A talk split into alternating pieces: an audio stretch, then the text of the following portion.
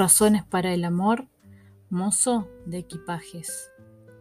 El otro día vinieron a entrevistarme unos estudiantes de periodismo para no sé qué revista juvenil y me preguntaron, ¿y tú? Me trataban de tú, me gustó.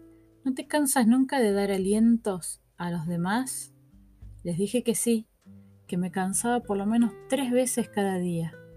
Lo que ocurría es que también por lo menos cinco veces al día sentía la necesidad de no convertir en estéril mi vida, y aún no había encontrado otra tarea mejor que esa. Y cuando los muchachos se fueron, me puse a pensar, no sé muy bien por qué, en un viejo amigo mío que era mozo de equipajes en Valladolid. Debía de tener más o menos la edad que yo tengo ahora, pero entonces a mí me parecía muy viejo pero lo asombroso era su permanente alegría. No sabía hacer su trabajo sin gastarte una broma y cuando te hacía un favor parecía que se lo hubieses hecho tú a él. Un día le pregunté, ¿y tú? ¿Cuándo te vas de vacaciones?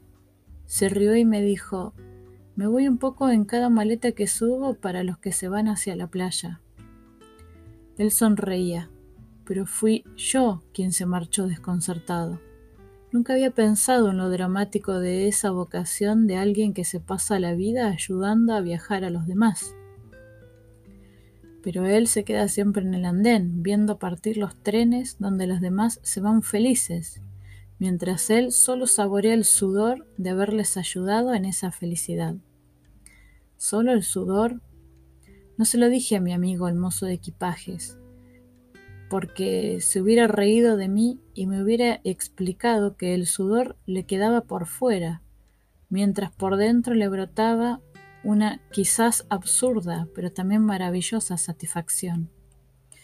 Desde entonces pienso que todos los que sienten vocación de servicio, sea la que sea su profesión, son un poco mozos de equipaje, y que todos sienten esa extraña mezcla de cansancio y alegría. Al fin, me parece que en la vida no hay más que un problema. ¿Vives para ti mismo o vives para ser útil? Vivir para ser útil es caro, hermoso y fecundo. Caro, desde luego. Todos somos egoístas. Al fin y al cabo, ¿qué queremos todos sino ser queridos? Por mucho que nos disfracemos, nuestra alma lo único que hace es mendigar amor. Sin él vivimos como despellejados y se vive mal sin piel. Por eso el mundo no se divide en egoístas y generosos, sino en egoístas que rebosan en su propio egoísmo y en otros egoístas que luchan denodadamente por salir de sí mismos, aún sabiendo que pagarán caro el precio de preferir amar a ser solo amados. Recuerdo haber escrito hace años un extraño poema en el que me imaginaba que por un día Cristo se dedicaba a hacer los milagros que a él le gustaban y no los puramente prácticos que la gente le pedía. Y que en un camino de Palestina una muchacha hermosísima se presentaba ante él planteándole la más dolorosa de las curaciones. Ella era tan bella que todos la querían, pero ella no quería a nadie.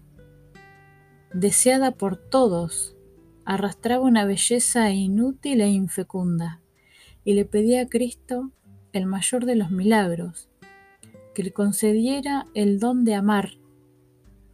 Cristo entonces la miraba con emoción y compasión y le preguntaba, ¿sabes que si amas tendrás que vivir cuesta arriba? La muchacha respondía, Lo sé, Señor, pero lo prefiero a este gozo muerto, a esta felicidad inútil. Ahora Cristo le sonreía y le decía, Ea, levántate y ama, muchacha. Entra en el mundo terrible de los que han preferido amar a ser amados. Y la muchacha se alejaba con el alma multiplicada, dispuesta a nadar felizmente a contracorriente de la vida. La fábula seguramente es disparatada, pero verdaderísima, porque los recientes enamorados lo saben, amar a la corta es dulcísimo, a la larga cansado, más a la larga maravilloso. Cansado por qué? Cansado porque siempre nos sale entre las costillas el viejo egoísta que somos y nos grita tres veces cada día que nadie va a agradecernos nuestro amor.